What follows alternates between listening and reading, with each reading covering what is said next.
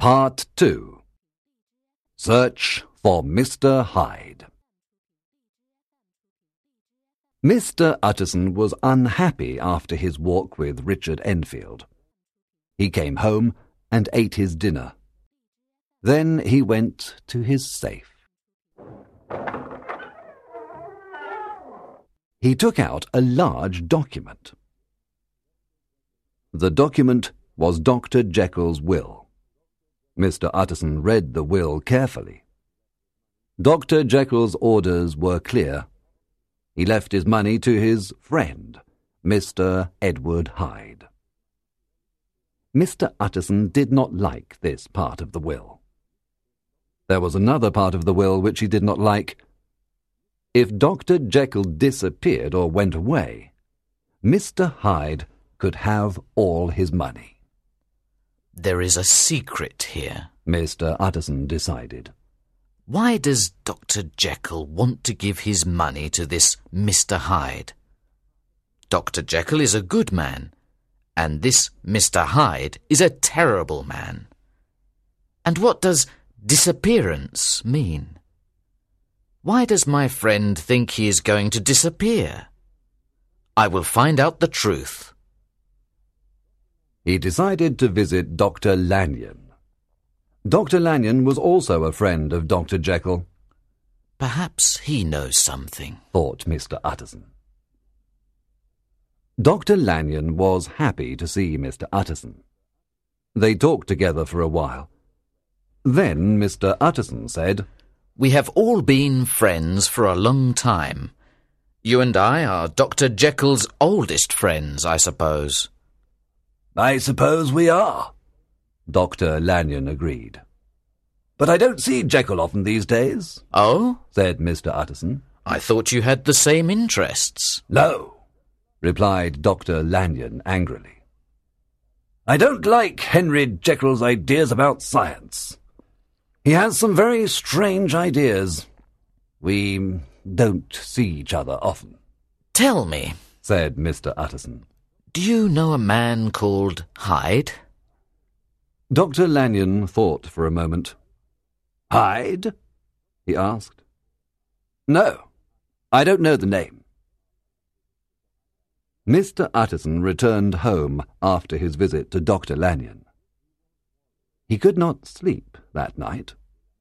He was worried about his friend. He remembered Mr. Enfield's story about Mr. Hyde and the little girl. I want to see this Mr. Hyde, he decided. I want to know about his friendship with Henry Jekyll. Mr. Utterson went back to the old house very often now. He waited in the street, and he hoped to see Mr. Hyde. He went there every day, but Mr. Hyde never came.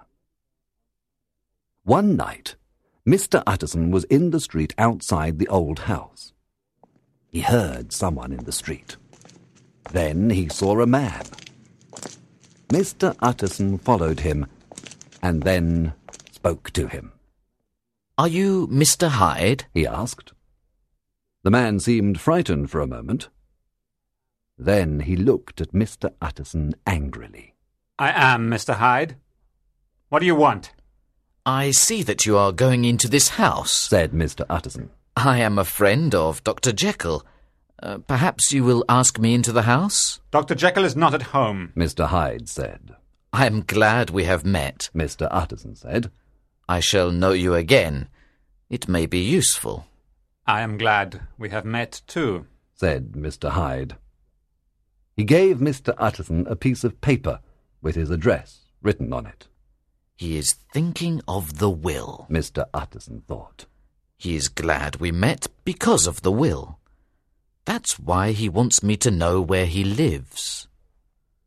Mr. Hyde entered the house and closed the door behind him.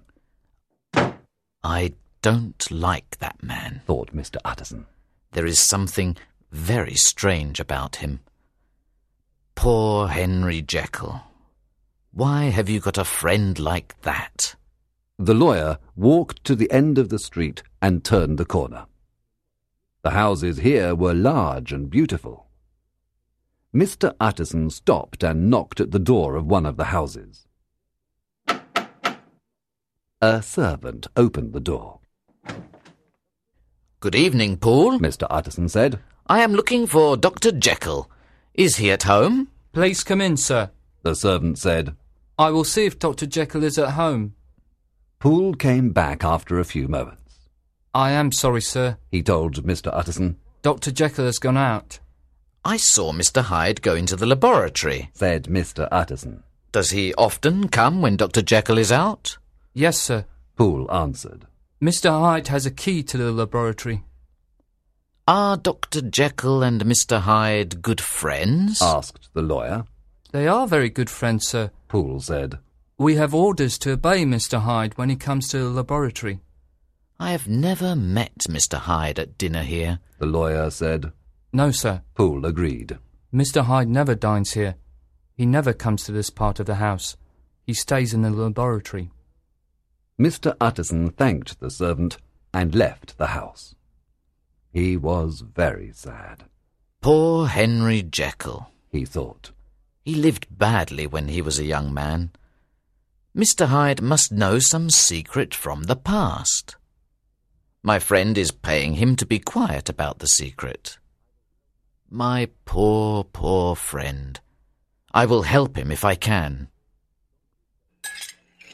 Two weeks later, Dr. Jekyll invited some of his friends to dinner at his house. Mr. Utterson was one of the guests. After the other guests had gone, Mr. Utterson stayed to talk with his friend. I want to talk to you about something important. The lawyer said. It concerns your will, Jekyll. I know what you want to say, my friend. Dr. Jekyll told him. You're not happy about my will, are you? I know something about Mr. Hyde. Utterson said quietly. People say terrible things about him. You do not understand. Dr. Jekyll said. You do not understand my position. It is very difficult for me. Jekyll, The lawyer interrupted him. you know me. We are old friends. If you're in trouble, tell me the truth. Perhaps I can help you. You're a good friend, Utterson. Dr. Jekyll said. Thank you for your offer of help. But you cannot help me. I know you have seen Mr. Hyde. He told me.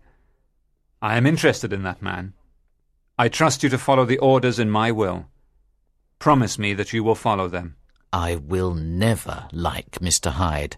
The lawyer said. I don't ask that. Dr. Jekyll told his friend. I ask only that you help him when I am not here. Very well. The lawyer said. I will do what you want.